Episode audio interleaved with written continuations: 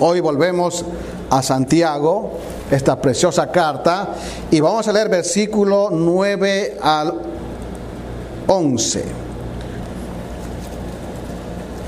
Y hoy vamos a ver que tenemos que enfrentar las pruebas con una presunción de contentamiento. En un mundo donde no, no siempre estamos contentos, no siempre estamos satisfechos. Eh, vivimos en un mundo insatisfecho y lamentablemente los creyentes también no tenemos la satisfacción en Jesucristo. Vamos a orar al Señor antes y luego, bueno, vamos a leer primero y luego vamos a orar al Señor. Dice Santiago 1, 9, sígame la lectura con su vista, por favor. Dice, el hermano que es de humilde condición, gloríese en su exaltación. Pero el que es rico en su humillación, porque él pasará como la flor de la hierba. Porque cuando sale el sol con calor abrasador, la hierba se seca, su flor se cae y perece su hermosa apariencia. Así también se marchitará el rico en todas sus empresas. Vamos a orar al Señor, que el Señor bendiga su palabra y vamos a colocarnos en sus manos. Oremos. Padre amado, gracias por ese tiempo. Gracias por los cánticos, por los himnos. Y Señor, te damos gracias porque no hay mejor lugar para nosotros estar a tus pies, igual, Señor, que aquellos discípulos para recibir tu palabra. Habla nuestras vidas. Enséñanos que tu Espíritu Santo trabaje en nosotros de manera particular para poder entender tus verdades y que nuestro corazón y nuestra voluntad sean motivados para adorarte con una vida transformada. Oh Señor, rogamos tu ayuda en Cristo Jesús. Amén. Muy bien, entramos a esta parte. Todo el versículo 2 al 12 eh, tiene que ver con todo ese trasfondo de pruebas. Recuerdan que empezó eh, Santiago hablando que tengamos gozo en las diversas pruebas, en las distintas clases de pruebas de la vida. Y hemos visto ya que las pruebas producen paciencia, hemos visto que las pruebas a veces, eh, eh, no a veces, siempre tienen que tener un proceso que a veces nosotros no dejamos terminar, que es formar un carácter maduro. Pero también en medio de las pruebas nos falta a veces sabiduría para enfrentarlas. Tomamos malas decisiones cuando, cuando no sabemos cómo enfrentarlas. Necesitamos sabiduría del Señor. Y también estamos pediendo la sabiduría con fe, con el corazón, con toda la sinceridad. Pero también las pruebas, las diversas pruebas en el aspecto de, de ser extranjeros, porque estos hermanos estaban dispersos, produjo una diferencia grande de lo que llamamos posiciones sociales y económicas. No es extraño que en el primer siglo haya pobres y ricos. Casi no existía clase media en aquellos tiempos. Estaba tan dividido, tenían los ricos, los que tenían mucho y los que no tenían nada. Hoy han cambiado los tiempos, hay una clase, una clase social en medio, que es la clase media. No es ni para arriba ni para abajo, está al medio. Pero hermanos, nosotros viviendo en este país no vamos a entender en todo el sentido y en toda la profundidad lo que es ser pobre. Enseguida lo voy a definir el concepto de lo que es pobre acá en Santiago. Estamos hablando de una iglesia de unos creyentes que tuvieron que salir de sus lugares a tierra extraña donde sufrieron discriminación, donde sufrieron ausencia de trabajo, no podían trabajar como la demás gente, habían opresores que no les pagaban el salario, había injusticia y una serie de circunstancias que eran muy difíciles para el pobre. Y aquí va a hablar de esas dos posiciones o de esas dos condiciones.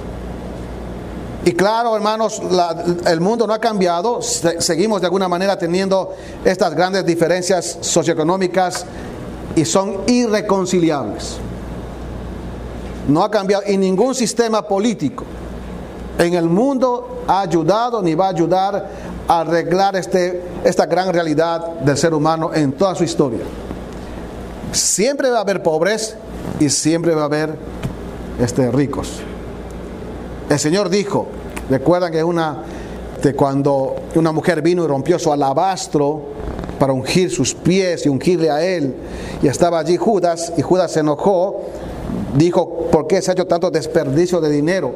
Podía eso venderse por, creo, 300 denarios, que era el salario de un año, y dárselo a los pobres. Y el Señor dijo algo muy interesante allí. Dijo, déjala, porque esto para mi sepultura guardado y me ha ungido. Pero dice, a los pobres siempre los tendréis con vosotros. El Señor mismo dejó ese, marcada esa realidad. Pobres va a haber siempre. Ricos va a haber siempre. Así que si, si, estamos en un lado, vamos a hoy definir un poco de pobreza. Si estamos en un lado de aflicción, de necesidad o de abundancia, tenemos que tener la actitud correcta. El gran problema es cuando no entendemos bien esto y que Dios es soberano y está sobre esto, nosotros, si no entendemos, vamos a tener reacciones negativas. Vamos a tener falta de contentamiento.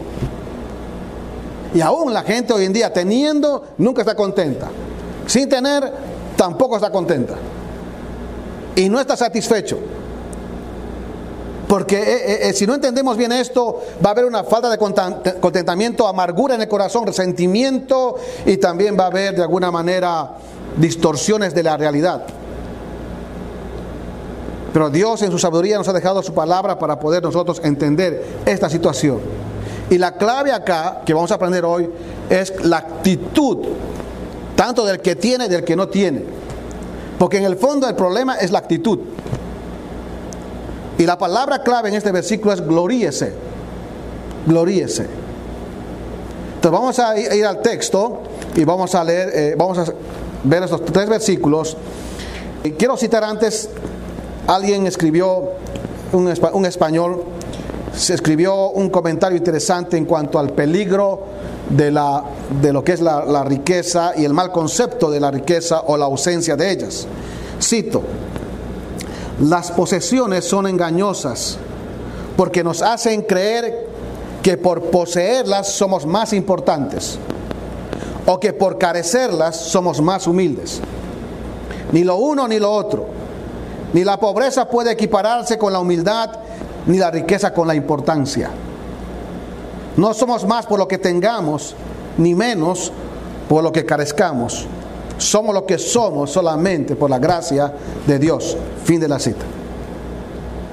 Y claro, el mundo piensa que porque tiene, usted sabe, piensa que es más importante. Y el que no tiene, piensa que es demasiado humilde. Están las dos distorsiones. Porque he encontrado gente muy pobre, pero con un orgullo muy grande. Cuidado con esa distorsión de que el que no tiene siempre va a ser humilde. Puede ser humilde externamente, pero no de corazón. Pero también cuidado que, el que, que al tener bienes, que el Señor la ha bendecido con bienes, usted cree que es la más importante en la vida, cuidado. Porque como Dios da, también Dios puede quitar. Entonces todo este contexto siguen las pruebas, sigue con ese gran concepto del párrafo de las diversas pruebas y las diversas pruebas que ah, habían encontrado los creyentes o que habían encontrado los creyentes en dispersión, los puso en un ambiente de pobreza a unos y a otros en un ambiente de riqueza. Y eso pasa, hermanos. Eso usted puede verlo siendo extranjero en un país. Usted puede venir del mismo país a este país y algunos pueden hacer fortuna y otros no. ¿Por qué la diferencia? ¿Por qué a ese le fue bien? Hablando en términos humanos. ¿Por qué a él le fue bien y por qué a este le fue mal? No es que le fue bien ni mal. A Dios es soberano en estas cosas. Pero es una realidad que vamos a encontrar. Y acá en la iglesia no estamos ajenos a eso.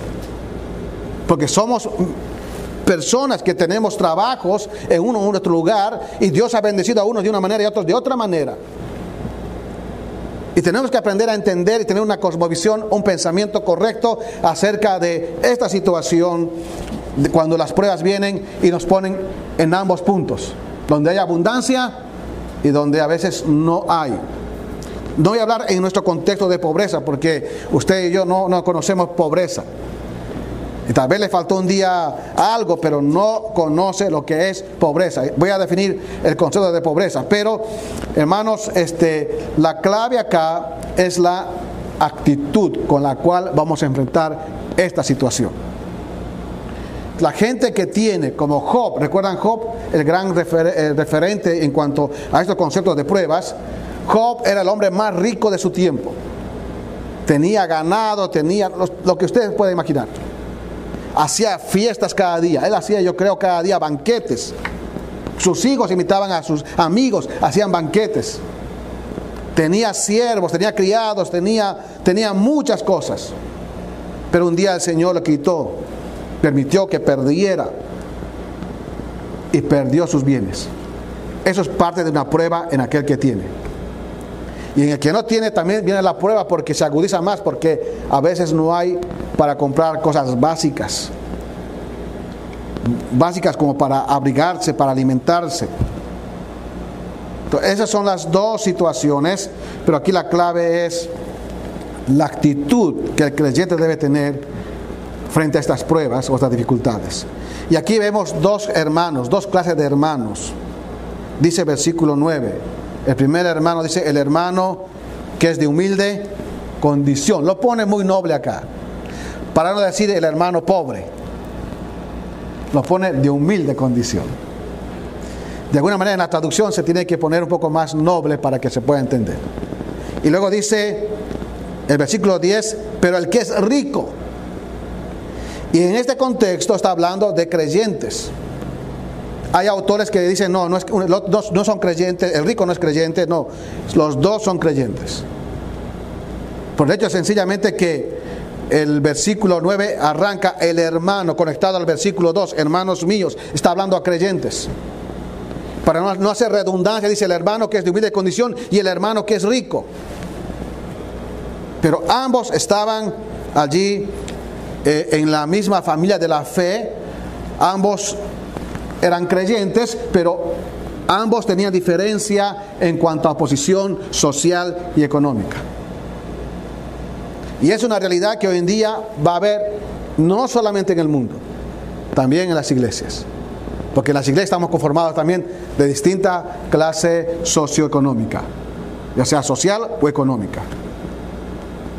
Y en el primer siglo esto era interesante, porque a veces el líder, está hablando de la iglesia primitiva, cuando las personas con mucho dinero tenían esclavos, siervos.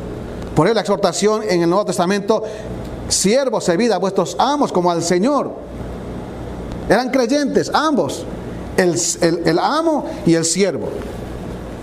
Y muchas veces las cosas cambiaban porque el siervo podía estar de líder espiritual y en la iglesia estaba el amo sentado aprendiendo. O viceversa. Porque eso siempre ha habido y va a haber. El punto, vamos a llamarlo así, de aplicación eh, para nosotros es dónde ubicamos nuestra satisfacción. ¿Dónde ubicamos nuestra fuente de satisfacción y contentamiento personal?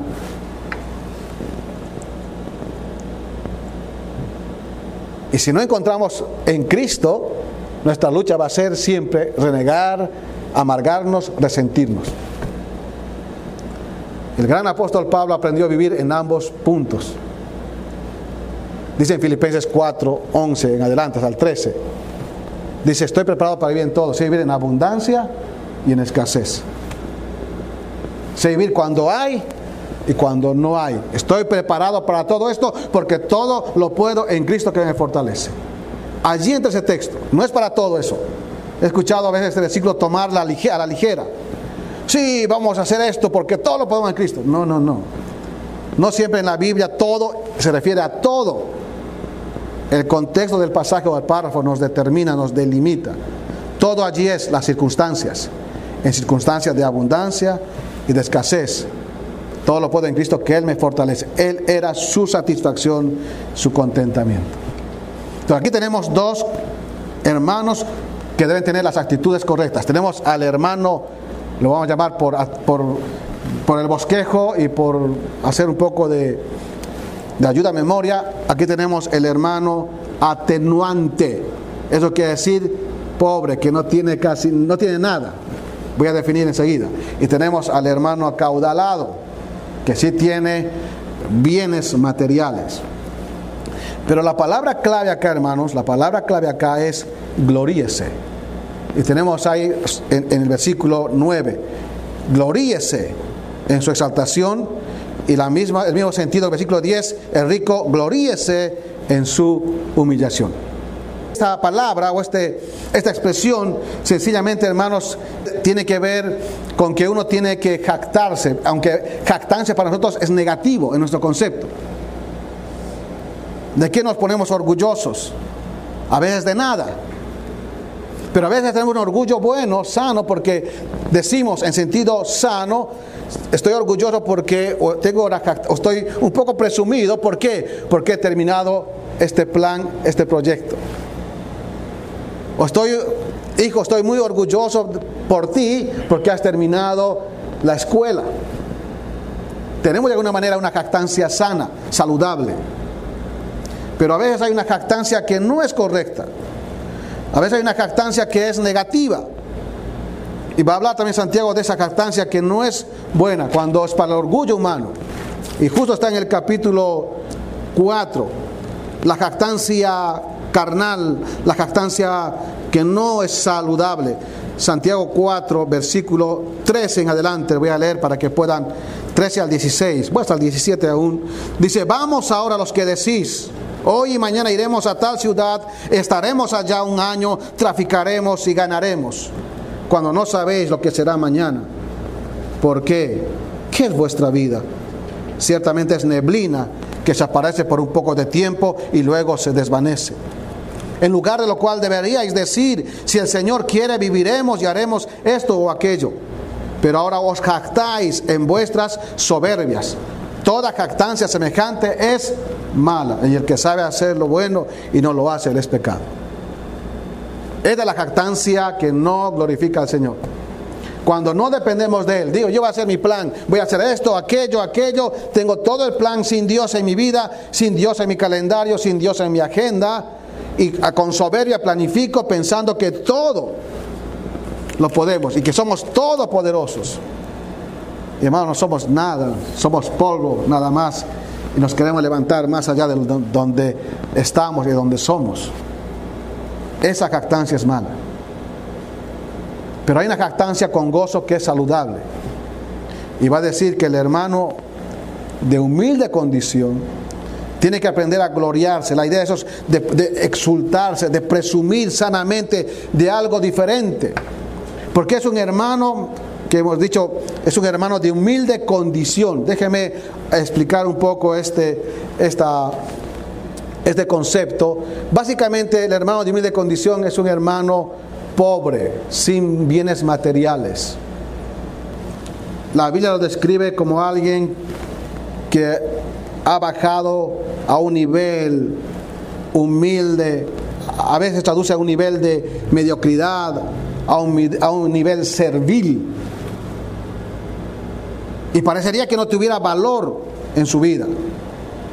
Ese es el, es el hermano que muchas veces no va a poder comprar todo lo que quiere comprar. Es el hermano de humilde condición. Es el hermano que tiene escasos recursos y a veces en la vida está abatido porque no puede cubrir todo. Y hay un ejemplo en la misma carta, en el capítulo 2. Miren, en el capítulo 2 hay un ejemplo en el versículo 2 y el contraste entre el rico y, el pobre. Dice, porque si en vuestra congregación entra un hombre con anillo de oro y con ropa espléndida y también entra un pobre con vestido andrajoso. Es el pobre no tiene ni para comprarse ropa, vestido andrajoso.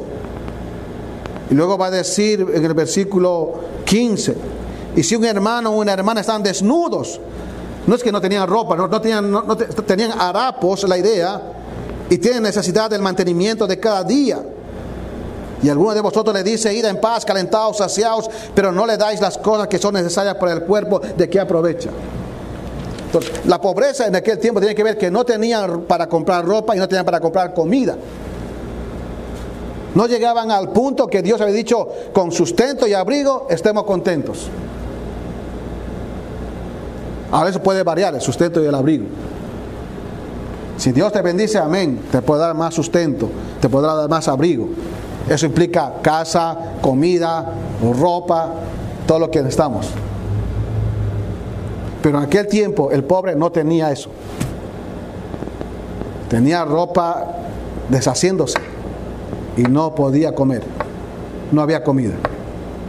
Por esa razón le dije, introduciéndome, que usted no va a entender esto, porque usted acá tiene para comer. Tal vez antes de venir acá pasó por esto. Y tal vez algunos van a entender lo que es pobreza, no tener un día para no comer y andar con la misma ropa 365 días al año. Pero estamos en otro lugar, en otra dimensión. Y a veces nos quejamos porque no tenemos otro par de zapatos, otro par de zapatillas. Y nos quejamos porque no tengo lo que salió recién. Y somos por eso insatisfechos. No hemos, encontrado la satisfacción en nuestro Señor Jesucristo. Si Dios te da, amén. Pero que no sea la razón de tu vida. Ese es el problema. Cuando hacemos y buscamos que sea la razón de mi vida y creemos que somos más importantes por eso.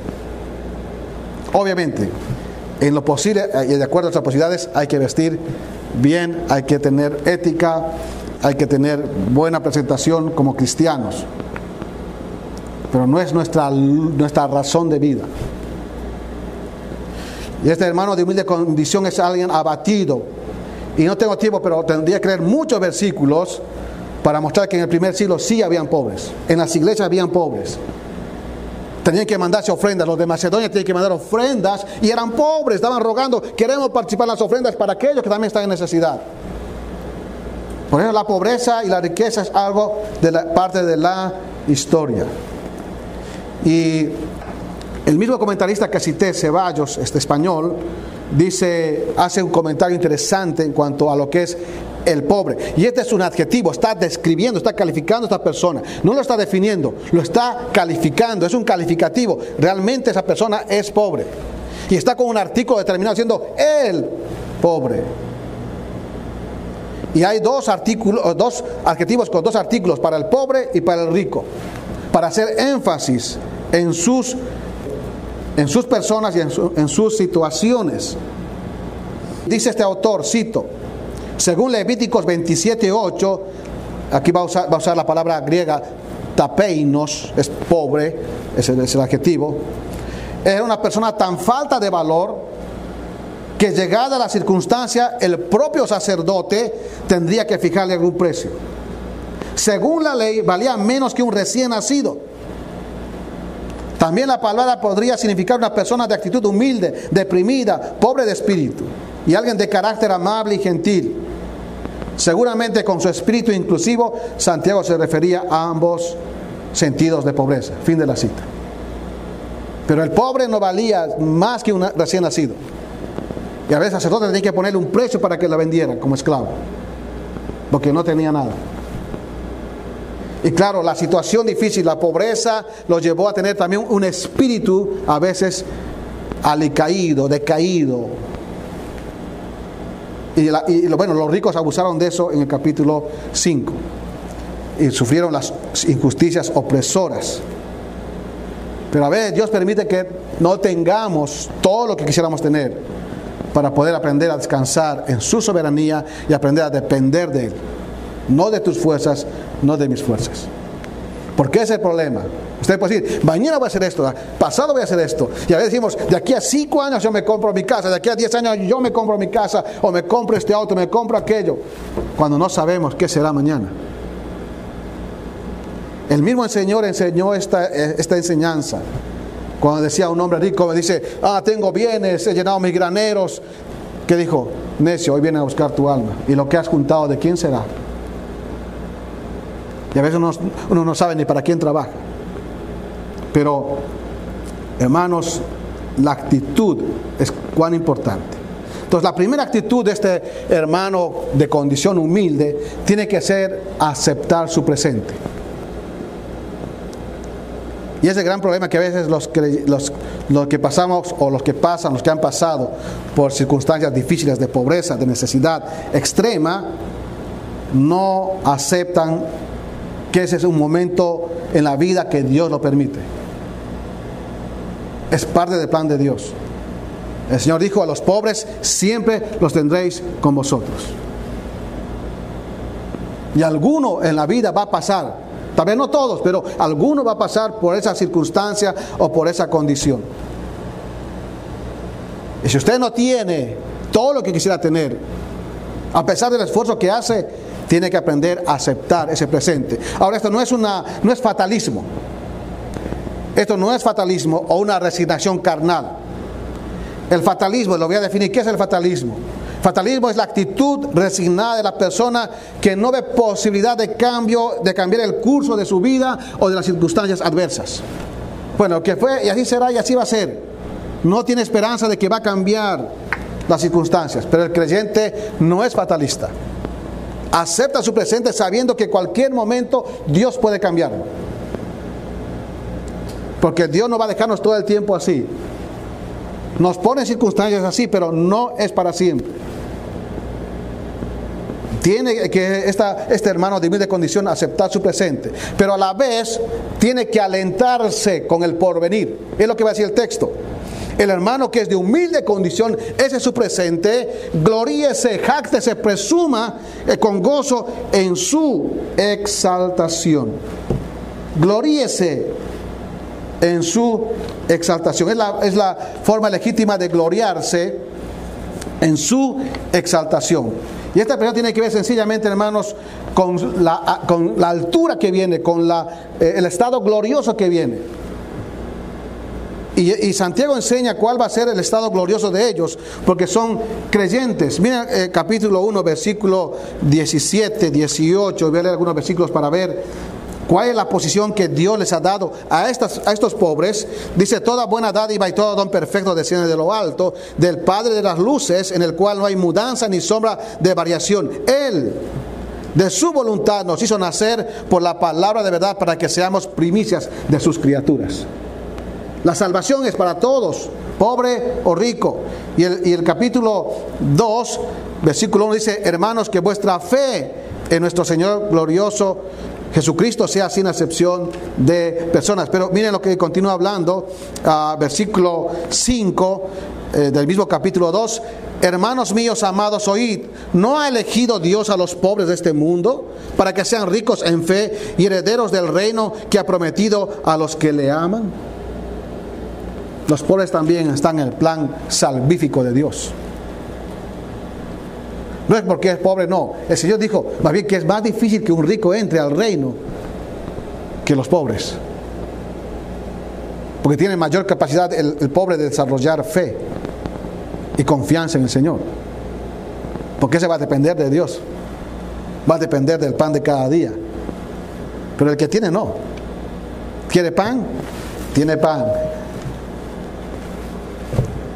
¿Quiere leche? Tiene leche. ¿Quiere tortillas? Tiene tortillas, ¿verdad? Pero cuando no hay, uno tiene que decir, Señor, por favor, dame el pan de cada día. Y el Padre nuestro es tan precioso, hermanos. Tenemos que hacer un estudio del Padre nuestro, detalle por detalle. Pero el Señor dice que debemos orar diciendo, el pan nuestro de cada día, dánoslo hoy. Dice, de cada día. Pero lamentablemente a veces los creyentes decimos, no, ya tengo el cheque cada 15 días. No, ya viene el cheque. No, dice el Señor, hay que pedirle cada día porque dependemos del Señor, porque no sabe lo que va a pasar mañana. Gloríese este pobre en su exaltación, porque va a llegar un momento en que eso va a terminar y Dios lo va a exaltar, lo va a dar dignidad, y la figura de esto es una cumbre, una cima, una montaña. Dios lo va a poner en una altura. Ha estado acá en el valle del sufrimiento, de la pobreza, de la necesidad extrema, pero un día Dios lo va a exaltar. Lo va a colocar en su exaltación. Es una condición diferente. Es una condición más alta por la salvación. Y de alguna manera el mismo cielo. Porque el cielo es para los creyentes, ya sean pobres, ya sean ricos, ya sean bolivianos, ya sean argentinos, ya sean de, México, ya sean de Honduras. El cielo es para los redimidos de todo linaje, de toda lengua, de toda nación. Es lo que, está, lo que están esperando el día en que el Señor los dé la entrada a las riquezas gloriosas de estar en su presencia. Y dijo el apóstol Juan, eh, eh, haciendo una correlación nada más, dijo, mirad cuál amor nos ha dado el Padre para que seamos llamados hijos de Dios. Pero dice, aún no se ha manifestado lo que hemos de ser. Ahora somos hijos de Dios, pero aún no se ha manifestado lo que hemos de ser. Para cuando Él se manifieste, seremos semejantes a Él, porque le veremos tal como Él es, entrando a los portales de la gloria. Entonces, ¿qué está diciendo acá Santiago? Muy bien, el que eh, enfrenta pobreza, dificultad, acepte con esperanza su presente, pero alentándose con lo que viene, con lo que está por venir. Somos ciudadanos del cielo. Aunque no tenemos acá toda la riqueza que quisiéramos tener, el Señor tiene algo mucho más grande. Estamos de paso acá. Y quiero yo hacerle una aplicación en el amor del Señor. Yo sé que aquí trabajan ustedes muchísimo. Trabaje para comer y para pagar sus cuentas y tener algo para emergencia. Pero no dedique su vida a juntar, a juntar, a juntar. Porque no sabe lo que puede pasar mañana. Que tengamos sustento y abrigo, estemos contentos. Y si hay para tener algo de emergencia que necesitamos, amén. Pero no haga de su vida la meta, eh, el gol, la meta, el objetivo de su vida en esto. Y si Dios lo ha acercado de bienes, amén. Porque nos espera un futuro glorioso. Es lo que dice, el pobre, el de humilde condición, gloríese, jáctese que tiene allá una mansión. Y como dice el himno, aunque en este mundo no tenga riqueza, sea que allá en la gloria me espera una gran mansión. Es así. Y las circunstancias de persecución los haya puesto en esta situación de necesidades. Habían perdido muchas cosas. Habían perdido familia, habían perdido casa, habían perdido bienes. La persecución, las opresiones le quitaron aún el gozo de vivir. Estos hermanos estaban abatidos, es la idea de humilde condición. Las circunstancias los habían quitado tantas cosas. Pero hermanos, hay algo que no los ha quitado. Pudieran tal vez tener hambre, pero tenían el pan de vida que es Jesucristo. ¿Verdad? Tenían tal vez sed, pero tenían el agua vida de Jesucristo. Podían no tener ropa y ser pobres, pero tenían las riquezas eternas de gloria. Pudieran los hombres rechazarlos y colocarlos en la, en la lista social más baja, rechazados, pero Dios los había recibido por la eternidad. Tal vez no tenían morada en la tierra, pero tenían una gloriosa casa en el cielo. Esa es la vida del peregrino. Hermanos, Dios quiere trabajar en nuestras vidas mientras somos peregrinos, pero a veces no lo dejamos a Él. Y alguien dijo lo siguiente, hablamos de esto, un autor anónimo, bueno, un autor que no, he leído libros de él, solamente este, este dicho o este ensayo, se llama Haiti Bull, cito, dice, una tienda de campaña o una casa de campo, ¿por qué debería importarme? Ellos están construyendo, hablamos de los ángeles, está construyendo un palacio para mí allá. Aunque exiliado de casa, sin embargo, todavía puedo cantar. Toda la gloria para Dios, soy hijo del rey. Y ese es nuestro destino, hermanos, la gloria como hijos del rey. Esa debe ser la actitud del hermano atenuante o pobre. Y pasamos rápidamente al otro, porque no quiero dejar la mitad de esto. Y tenemos el versículo 10, pero el que es rico. Ahora esta palabra o este adjetivo rico, aunque no está literalmente el que es rico, sencillamente dice, pero el rico. El rico. Y este es otro adjetivo que está eh, definiendo lo que es esa persona, alguien acomodado, acaudalado, en otras palabras, el que tiene plenitud de bienes Y en aquellos tiempos el que no necesitaba trabajar. En Roma los romanos, los que eran ricos, no trabajaban, pues tenían esclavos para todo. Esa era la riqueza del primer siglo, en Roma. En otras palabras, acá está diciendo el que tiene todo lo necesario para vivir. Y esta persona, este hermano acaudalado con bienes, dije, gloríese en qué? El que es rico en su humillación. Si hay algo que tiene que jactarse, no es cuánto tiene, porque eso, es obvio. Miramos cuánto tiene las personas, usted puede mirar cuánto no tiene, pero dice, gloríese, jáctese en su humillación. Y es el contraste. El hermano que estaba allí abajo, dice, gloríese en su exaltación. Y acá, el que está acá arriba, acá, tiene todo lo, necesario, gloríese cuando baje al valle de la pérdida de la necesidad. Y el rico no tiene de alguna manera preocupaciones por las necesidades básicas, tiene todo aquello que puede tener. Pero la prueba viene cuando pierde aquello que tiene. Entonces, ¿qué debe hacer el hermano rico? ¿Cuál es la actitud? Del hermano pobre, ¿cuál era? Aceptar su presente y alentarse con el porvenir. Y el hermano rico tiene que reconocer en primer lugar todo privilegio. Que aún lo que Dios le da es un privilegio inmerecido, pero Dios le permitió así. Y hermano, aquí hay otra aplicación. No te enojes ni te amargues porque el otro tiene más que usted. Y tal vez usted quisiera tener eso, pero no puede porque Dios lo permitió. No se amargue. Ahí está la actitud del corazón. Ese es un privilegio. Un privilegio dado por la gracia y misericordia de Dios, de la cual también vamos a rendir cuentas al Señor. Tenemos que ser buenos mayordomos de todo lo que Dios nos da, incluyendo nuestras vidas, incluyendo este cuerpo, incluyendo el descanso, incluyendo todo lo que tenemos, nuestros hijos, nuestra familia, mayordomos, buenos mayordomos.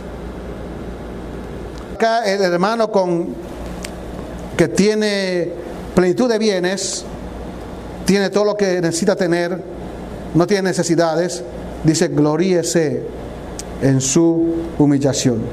Y aquí está, no solamente tiene que reconocer que todo esto es un privilegio, sino tiene que regocijarse en toda pérdida. Ahí está la actitud. ¿Recuerdan qué dijo Job cuando perdió todo? Él dice, Jehová dio, Jehová quitó, sea el nombre de Dios bendito. Y yo, creo que eso no lo dijo con tristeza. Eso lo dijo con gozo. Porque estaba, sabía en quién él estaba confiando. Allí está su jactancia, su presunción saludable, su presunción madura, espiritual. Porque eso tiene que ver con, el corazón y con la espiritualidad. Un creyente pobre que no tiene un buen corazón y un, y un grado de madurez espiritual va a enojarse. Y lo mismo con el que pierde. Va a enojarse porque no hay la madurez, porque eso tiene que ver con la, la experiencia espiritual de cada uno en cuanto a su actitud frente a esas dos condiciones o estados. Gloríese en su humillación. Dígase al Señor gracias como, como Job. Dios dio, Dios quitó. Obviamente, hermanos, la humillación para el que posee más bienes es más traumática. Porque puede perder todo en un día, como Job. Bueno, el que no tiene mucho, pierde algo más, no hay ningún problema. Vieron, las situaciones para ambos es difícil, para ambos. Entonces, tiene que el hermano acaudalado o rico tiene que reconocer todo privilegio, tiene que regocijarse en la pérdida, como Job, Dios dio, Dios quitó. Y tiene que, en tercer lugar, ratificar lo que todo es pasajero. Dice que es rico en su humillación porque él pasará como la flor de la hierba. Él pasará como la flor de la hierba.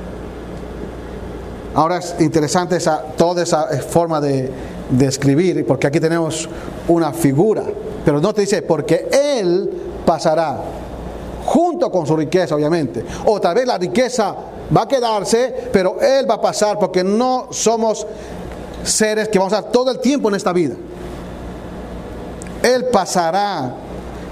La idea de ese verbo es en futuro. Él va a pasar para está en futuro para mostrarnos que va llegar a un punto en que va a salir de la existencia.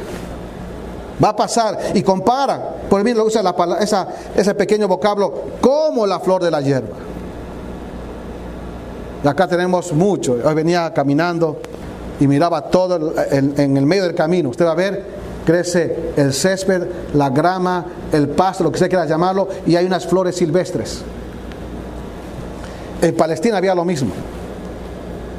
Crecían las flores silvestres. Solo como era más seco duraba menos. No es lo mismo ahora que vemos ese césped o ese pasto, esa grama verde con flores silvestres. No es lo mismo verlo ahora que verlo en invierno, porque en invierno no hay nada. Pasará como la flor de la hierba, y usted entiende eso. Se van a caer los pétalos, se va a deshacer, va a pasar. Esas flores que están hoy no estarán de aquí unas semanas, porque tiene un tiempo de vida y expiran. Todos quisiéramos que las rosas duren mucho tiempo, pero las rosas no van a durar todo el tiempo. Ilustra, lo amplía esta ilustración con el versículo 11. El versículo 11 sencillamente es la ilustración de todo eso, del final del versículo 10. Pues dice, explica, porque cuando sale el sol con calor abrasador, la hierba se seca, su flor se cae y perece su hermosa apariencia. Y estas son, esta es una cita del Antiguo Testamento, de Isaías y de los Salmos. Y el Salmo que leímos hoy, el 103, tiene parte de ese versículo que, que hemos leído. Y está diciendo que hay un proceso característico. No se nota mucho en español, pero hay los cuatro verbos ahí que dice, sale el sol, se seca, se cae y perece. Hay los cuatro verbos. Y está la idea diciendo que ha sucedido y va a suceder siempre. Eso no va a cambiar. Ahora, el último verbo que perece, disculpe un poco el tecnicismo, pero la idea es de ese, de por la voz media del verbo, dice, se va a desvanecer, va a desaparecer por sí mismo.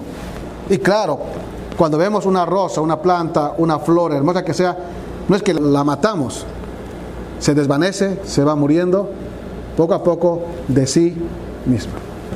Porque es el orden establecido por Dios. Y dice, y perece, desaparece, se acaba su hermosa apariencia. Otra traducción sería su, su, belleza, la belleza de su rostro, de cómo se mira esa flor. Y esto es para todos nosotros. Usted no es el mismo de hace 15 años atrás, ni yo. Toda belleza desaparece así como la flor. Y esto lo va a comparar, esta realidad lo va a comparar con la riqueza. Miren lo que es al final del versículo 11. Así también, miren, es la comparación. De la misma manera, es la aplicación. De la misma manera, también se marchitará, ¿vieron? Usando la figura de la flor, se va a marchitar, se le van a quedar los pétalos, va a pasar, va a expirar el rico en todas sus empresas. Bueno, Acá se tradujo en todas sus empresas, pero la idea sería ahí, en aquellos días se viajaba mucho para el tema de trabajo. Bueno, hoy en día también. Pero la idea de esta, de este, de esta expresión, sus empresas, sería sus viajes, sus preocupaciones, sus negocios. También, no solamente él, sino también sus negocios van a marchitarse por alguna u otra circunstancia. Recuerda que leímos, unos decían, iremos acá, haremos esto, traficaremos, ganaremos. No sabemos qué es la vida. Como deberíamos decir, si Dios quiere, haremos esto o aquello. Pero todo va a pasar. Y a veces las cosas se marchitan de los negocios por mala inversión, por enfermedad o por cualquier circunstancia. Usted no sabe lo que va a pasar mañana. Y tal vez tiene tal vez ahorros allí que ha hecho con sacrificio. Y mañana se enferma y tiene que pagar y aquí no es gratis, no es barato el tema de la medicina. Y tal vez ha ahorrado algo y tal vez usted no miró una señal de semáforo bien y le dieron un ticket. Porque eso va y viene. Pero el confiar en el Señor, su palabra permanece para siempre. Entonces, hermanos, que el Señor nos ayude a poder encontrar contentamiento. ¿Cómo que enfrentar la prueba? Con una presunción de contentamiento. Si no tenemos, contentos, el Señor va a proveer. Si tenemos, puede ser que lo pierda, contento también. Porque Cristo es nuestra fuente de satisfacción. Y su palabra. Y en su palabra tenemos que encontrar el deleite y el gozo de la vida. Lo que llevaremos al cielo va a ser lo que conocemos de Dios, de su palabra. Usted no va a llevar ni el anillo de matrimonio que tiene, ni el zapato, ni la media se va a llevar. Se va a llevar todo lo que conoce de Dios, de su palabra, para gozar la comunión allí. Que el Señor bendiga su palabra y nos ayude a poder hacer de Cristo nuestra fuente de satisfacción y de contentamiento. Vamos a orar. Padre, gracias por tu palabra.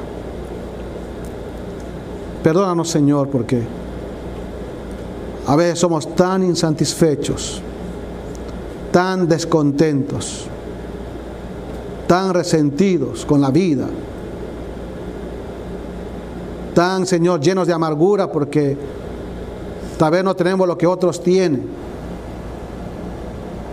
Y tal vez algunos han pensado que porque tienen algo más, son más importantes que otros y han puesto su corazón en dependencia de, de las cosas materiales. Oh Señor, danos un corazón que dependa solo de ti. Danos un corazón que se contente solo en ti. Danos un corazón que encuentre satisfacción en ti y en tu palabra. Oh Señor, te rogamos esto. En Cristo Jesús, nuestro Señor y Salvador. Amén.